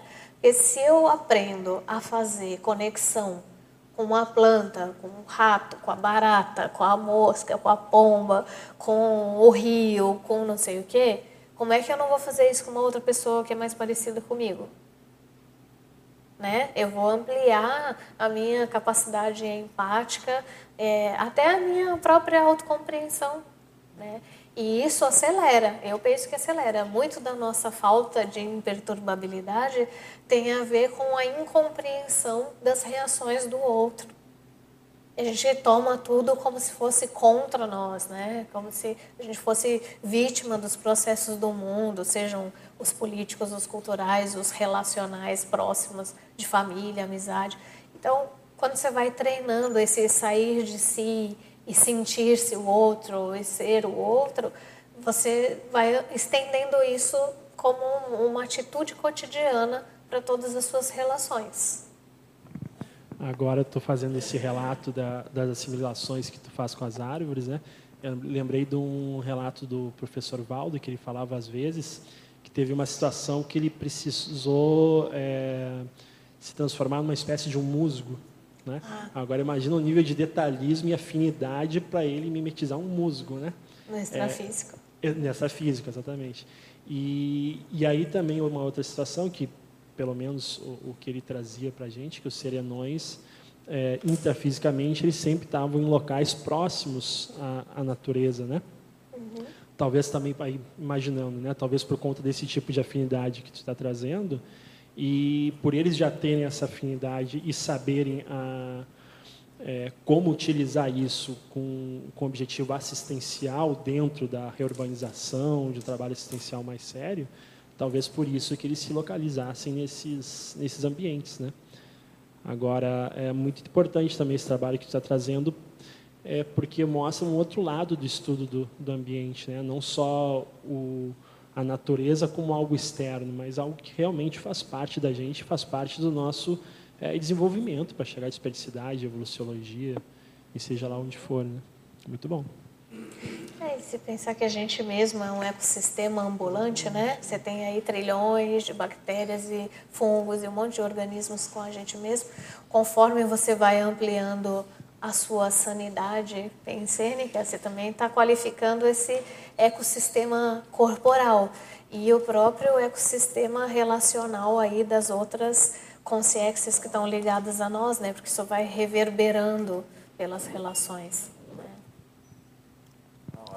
É, Luciana. Não, estou na hora. Luciana.